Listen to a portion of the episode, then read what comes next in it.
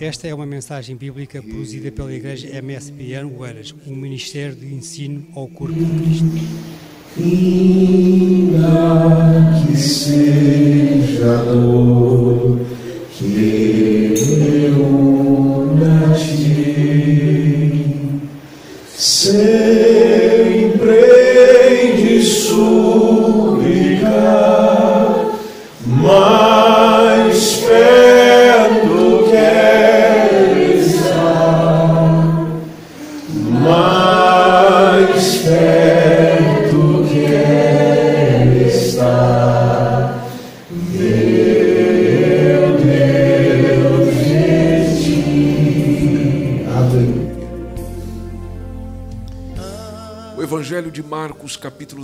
versículo 38. Houve uma expressão de Jesus a dizer que a pessoa que não toma a sua cruz e não segue após mim, não é digno de mim. Quem não toma a sua cruz e não segue após mim, não é digno.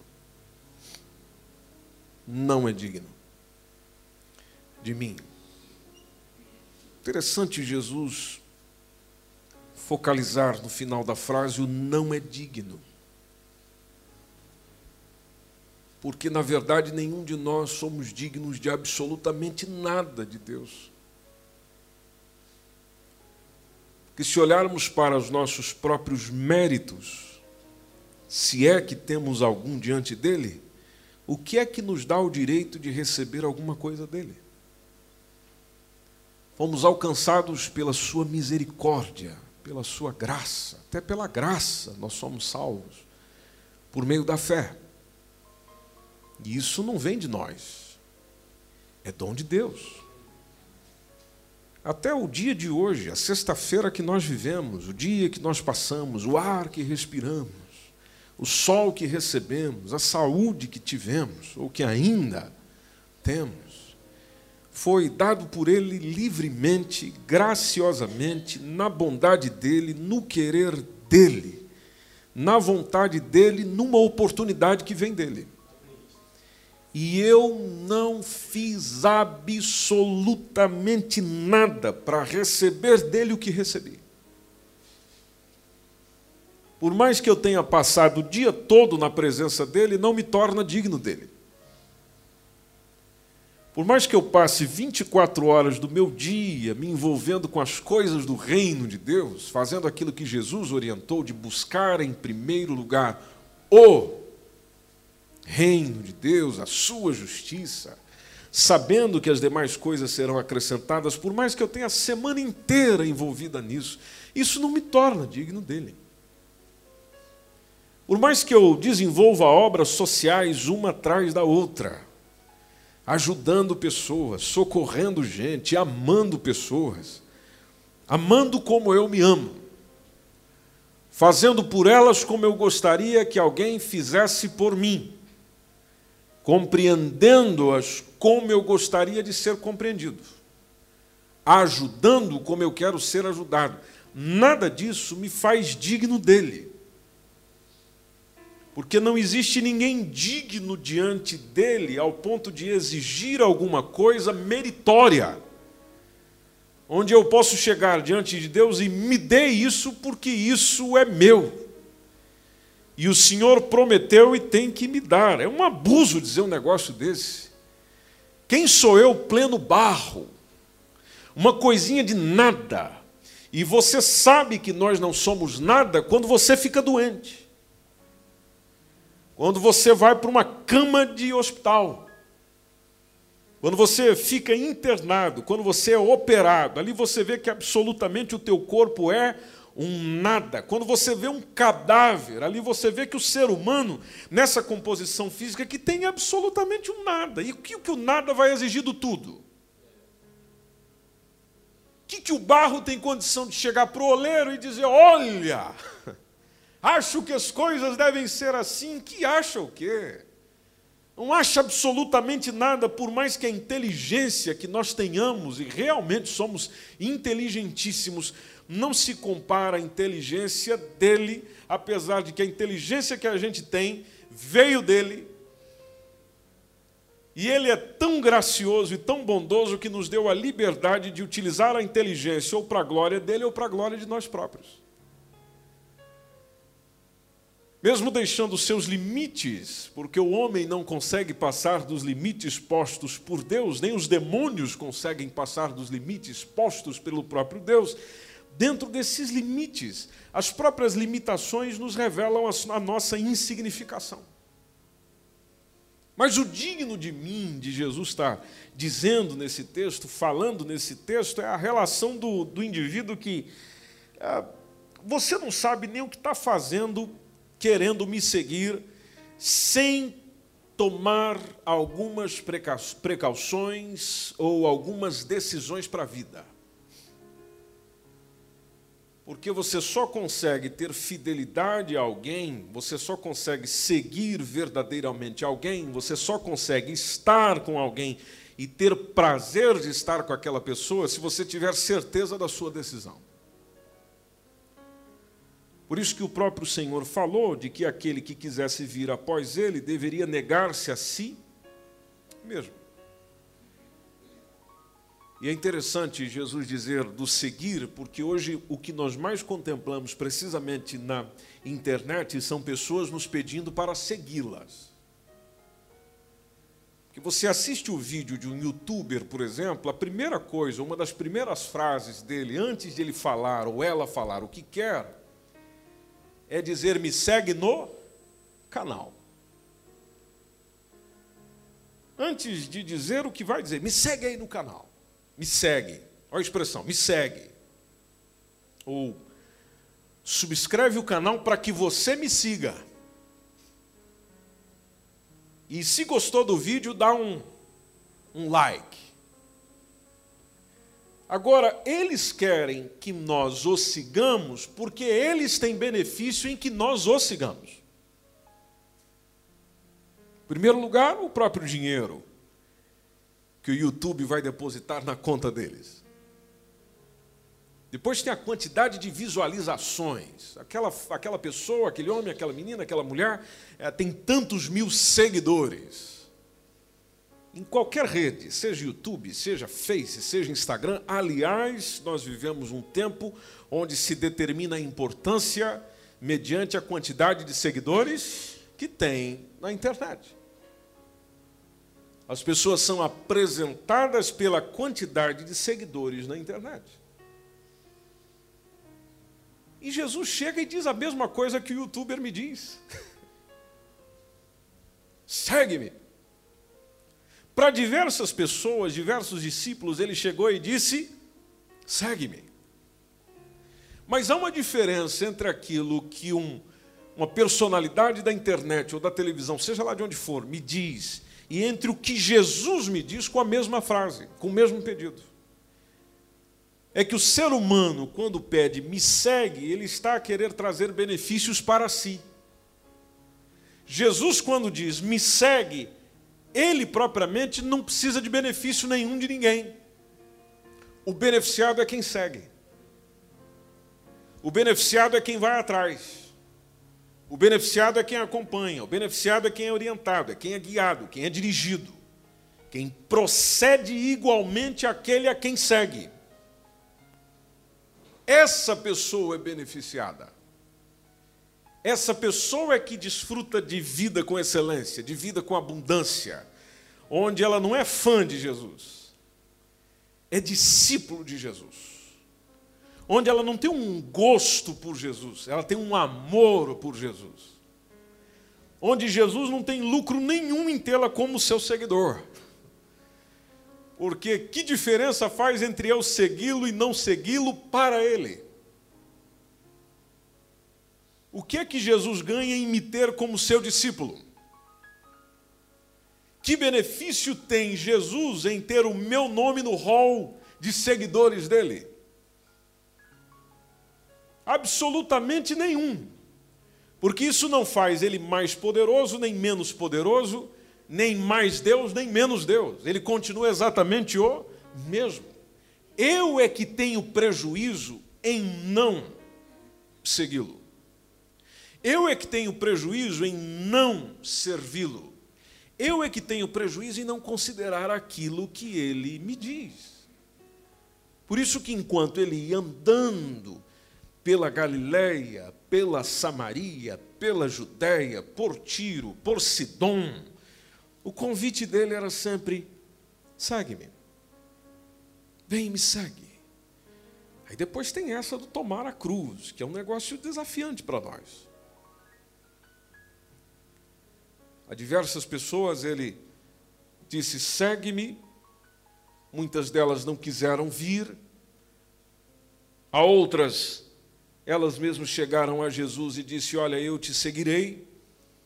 E Jesus lançou um recado dizendo: Olha, as raposas têm os seus, têm os seus covis, as aves, é isso que diz o texto? As aves é que têm os seus ninhos ou não? É isso que diz o texto? As aves têm os seus ninhos, as raposas têm os seus covis. O filho do homem, que era uma expressão a falar dele mesmo, diz: Olha, não tem onde.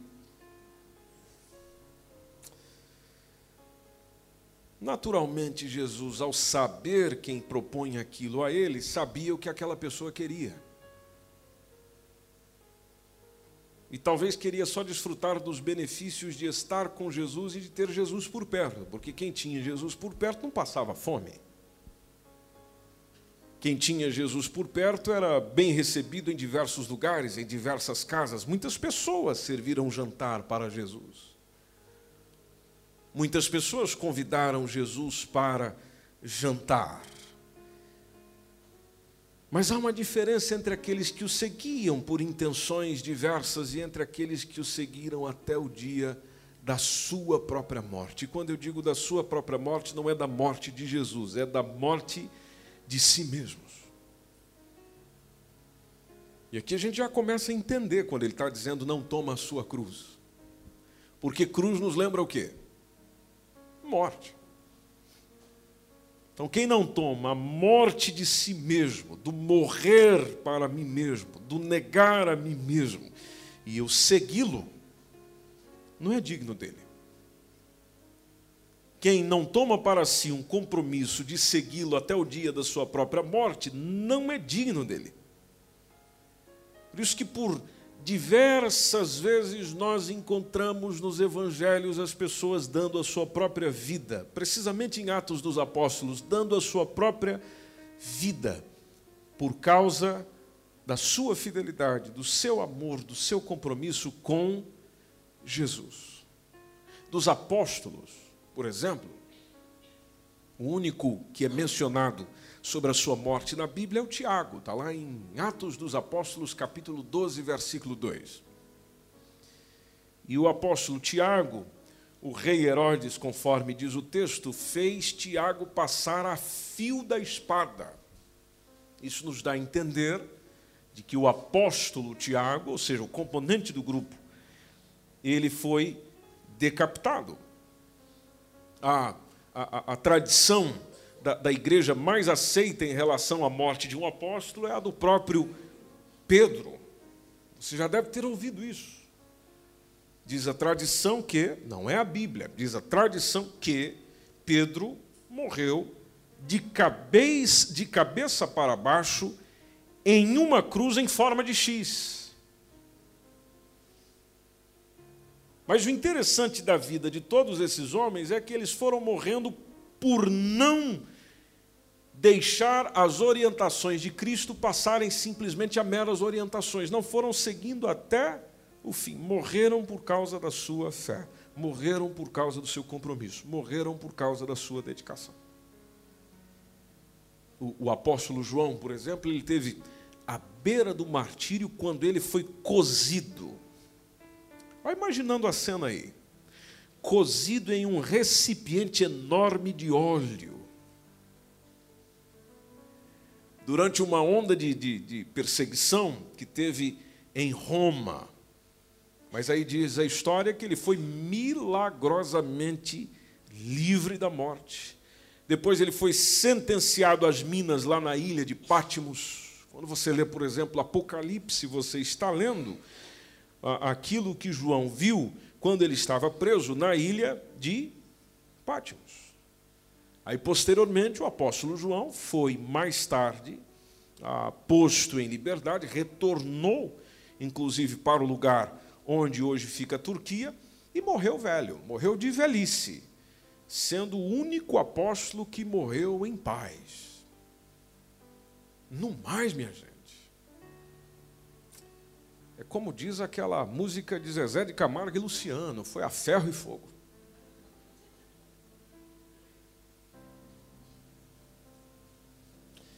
A gente fica a pensar, mas como é que é possível uma pessoa ir até esse, esse nível, ir até essa. Bom, tem a ver com a crença depositada.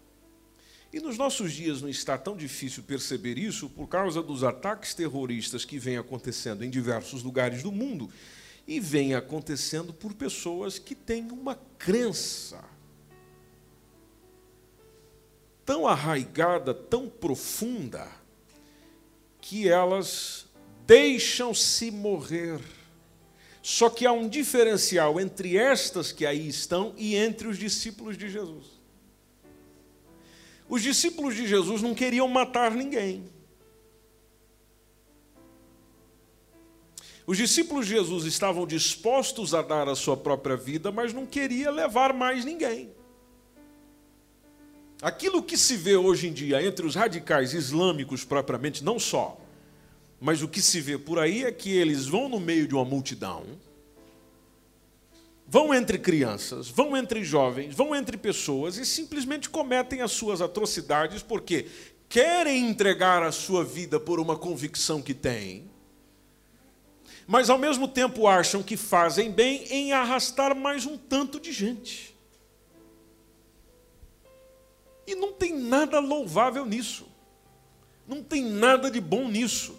Essa é a diferença entre quando nós falamos de um cristão que entregou a sua vida por amor a Cristo, do que essa palhaçada, essa coisa horrenda e nojenta que anda acontecendo nos nossos dias. O, Bartolomeu, discípulo de Jesus, quase você nem ouve falar dele, né? Fazia parte do, dos doze, o Bartolomeu, também conhecido como o, o, o Natanael. Ele foi, ele foi a, a, um missionário, vai dizendo a história, foi um missionário para a Ásia. E, inclusive, ele testemunhou onde hoje é, é, é propriamente a Turquia, foi martirizado é, é, por causa da sua pregação, durante a sua pregação em Armênia, quando ele foi chicoteado até a morte, gente. Chicoteado até a morte. Os outros apóstolos, por exemplo, o caso do André, o, o, André ele, ele, ele morreu. tudo isso é histórico, você não vai encontrar na Bíblia. Ah, dizem os livros que ele também morreu numa, em, em uma cruz em forma de X na Grécia. Isso depois de ele ter sido chicoteado diversas vezes por sete soldados que, inclusive, depois até ataram o seu corpo à própria cruz com corda, justamente para prolongar a sua agonia. Aí você fica pensando, mas por que tudo isso? Bom, eles foram suportando tudo isso justamente por seguir a Jesus. Apenas isso. Não é para ser famoso, não é para ser lembrado, não é para ser glorificado, não é para ser canonizado, não. Foi simplesmente por seguir a Jesus. É aquela, é aquela consciência de que um dia Jesus deu a sua vida por mim, eu não tenho problema em dar a minha vida pela mesma fé, ou pela mesma crença, ou pela mesma mensagem que um dia ele me pregou. O Tomé. O pessoal gosta de falar mal do Tomé. Mas ele é um cara tão bom. A gente aprende muito com o Tomé. O Tomé, diz a tradição, que ele foi atingido por uma lança na Índia, durante uma das suas viagens missionárias para estabelecer a igreja lá. Alguém pegou a lança e. Pá!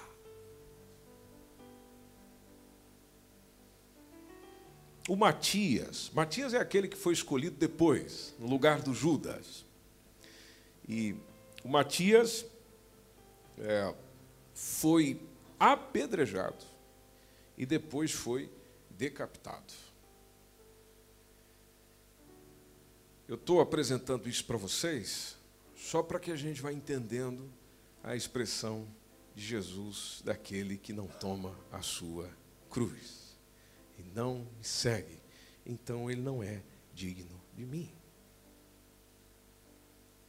Ou seja, o convite do Senhor Jesus para nós é: me siga, tenha um compromisso comigo até o fim de sua vida, se por esse compromisso você tiver que ser morto.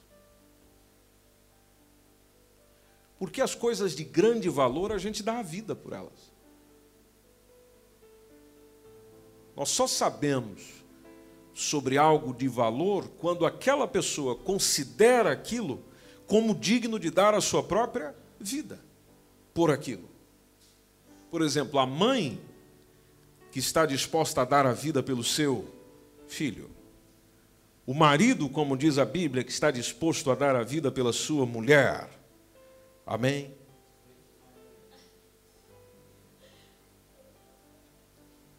Pelo menos dois aí está firme. Né? Então, Jesus colocou, a, a, a, palavra de Deus coloca esse, esse compromisso do marido ao ponto de amá-la como Cristo amou a igreja e deu a sua vida por ela. Aí complica, né, Helder? Mas vamos em frente. Você só dá a vida por aquilo que você valoriza. Por isso que tem pessoas que dão a vida por dinheiro, tem pessoas que dão a vida por causas humanitárias, tem pessoas que dão a vida pela sua fé, é aquilo que valoriza. Porque aquilo que você não dá valor vai entregar a sua vida para quê? O interessante é que se nós formos seguindo até o fim, então nós teremos algo, teremos condições de expressar com toda a alegria do nosso coração algo que está sendo buscado muito hoje em dia, que é a fidelidade. As pessoas reclamam da falta de fidelidade. Não existe mais fidelidade dos relacionamentos. Não existe mais fidelidade nas relações sociais. Não existe mais fidelidade nas relações contratuais. Não existe mais fidelidade na palavra. Antigamente se dizia assim e assim se fazia. Hoje, mesmo escrevendo um papel, registrando no notário, tendo um carimbo de ambas as partes terem acordado, ainda não é o suficiente para se manter a palavra, ou seja, vivemos uma crise de fidelidade. E Jesus, quando chamava as pessoas para segui-lo, buscava exatamente o quê? Pessoas fiéis, assim como fiel ele sempre foi.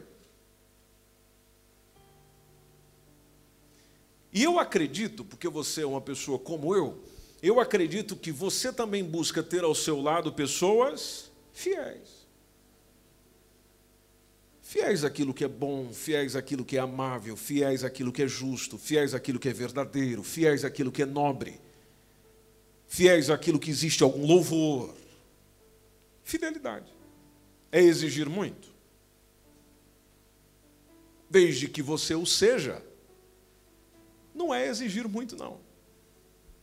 Exigir muito é quando você é infiel e exige dos outros, aí você pede muito. Porque você pede aos outros aquilo que você não é. É exigindo muito daquilo que você não tem.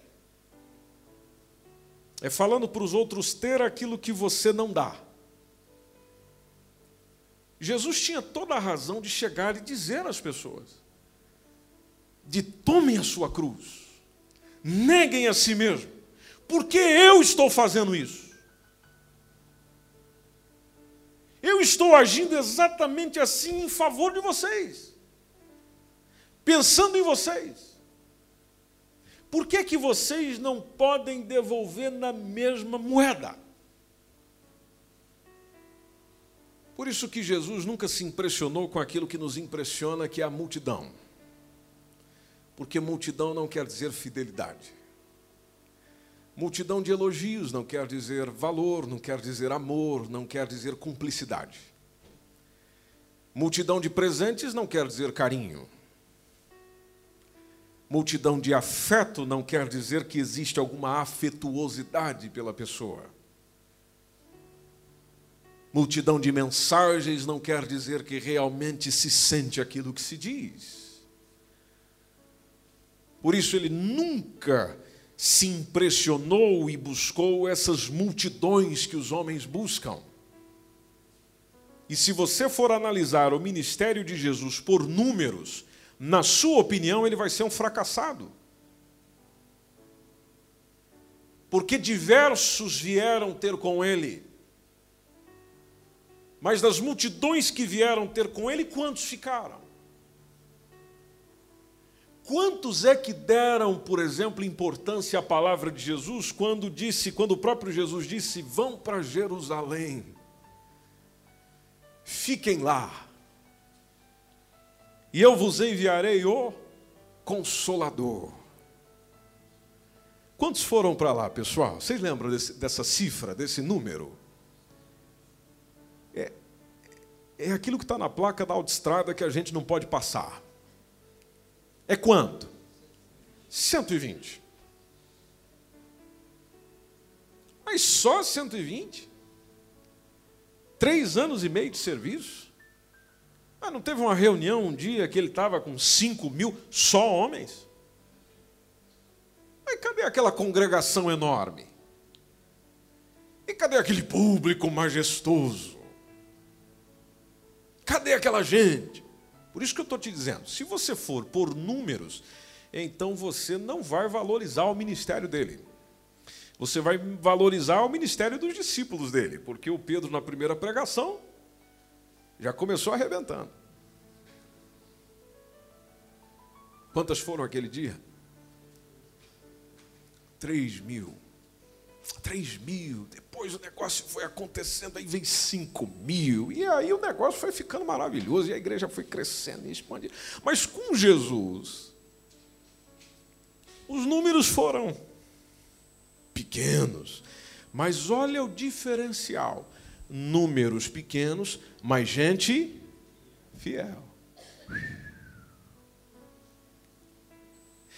Pouca gente, mas gente fiel, ao ponto de eles permanecerem fiéis até a morte. Está vendo o diferencial aí?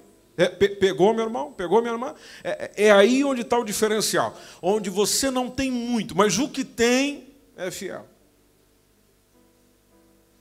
onde você não está com a multidão, mas a, o, o, pouco grupo que se tem, ou que se formou, que se trabalhou, mantém fiel, porque ele buscava exatamente isso, fidelidade, que é o que ele busca exatamente em nós. Então, quando ele vem para nós por meio da Sua palavra e diz para mim e para você,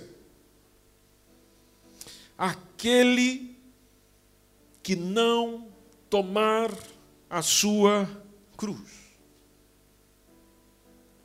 não é digno de mim, está se referir exatamente ao aspecto da fidelidade.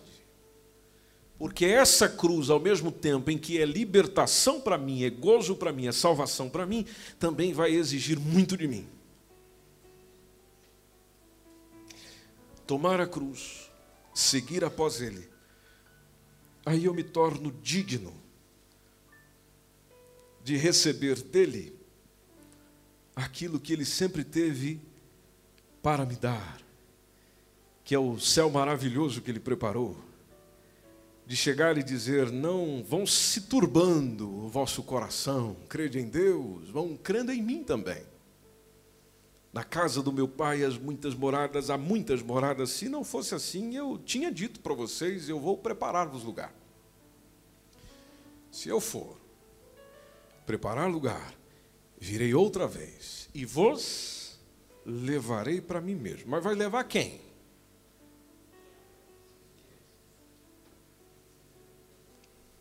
É quem esperou. Para finalizar, É a mesma coisa que você chegar para um grupo de pessoas e dizer: vocês ficam aqui, eu vou voltar.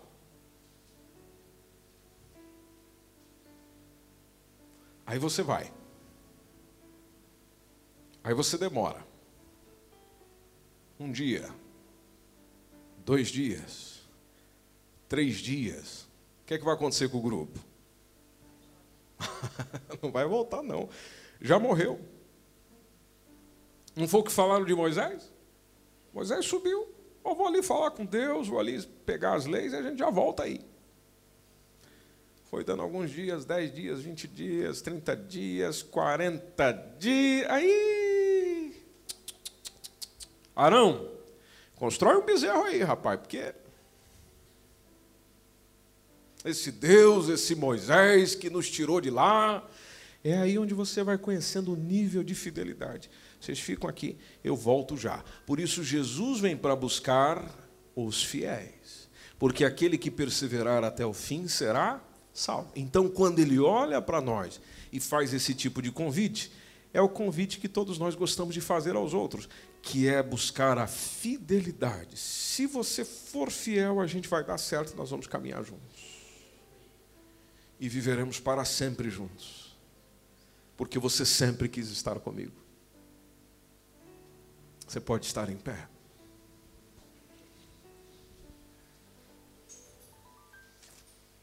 Esse negócio de tomar cruz. Eu sei que é pesado para você, é difícil para você.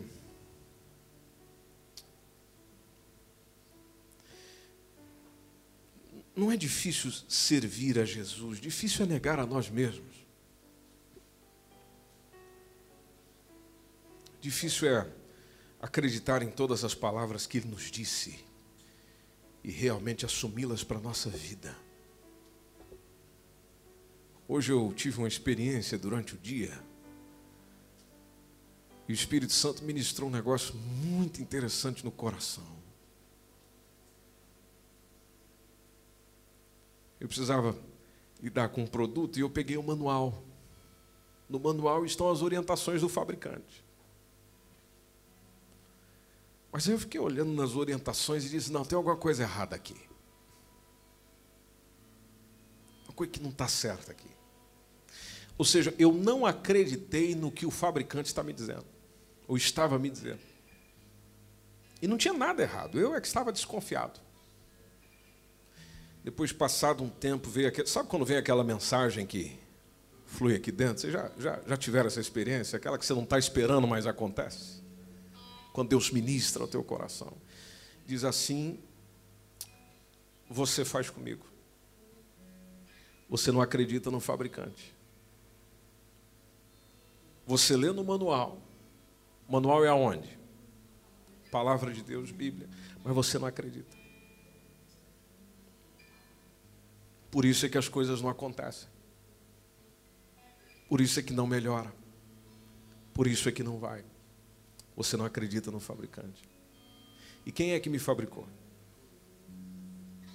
Quem é que me conhece?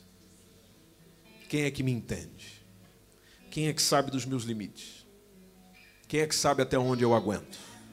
Quem é que sabe até onde eu suporto? Aquele que me criou e que cuida e que me preserva a gente precisa acreditar mais nele. A gente precisa confiar mais nele. Nós precisamos nos entregar mais nele. Vão acontecendo diversas circunstâncias da nossa vida que, em vez de aumentar a fé, aumenta a dúvida. Em vez de aumentar a confiança, aumenta a desconfiança. Aí como é que eu vou desfrutar daquilo que ele prometeu? Não tem como. Nós precisamos acreditar mais nele. Este foi mais um podcast MSBN Oeiras. Nos acompanhe pelas redes sociais, Facebook, Instagram e também pelo nosso canal no YouTube ou acesse o nosso site www.msbnportugal.com.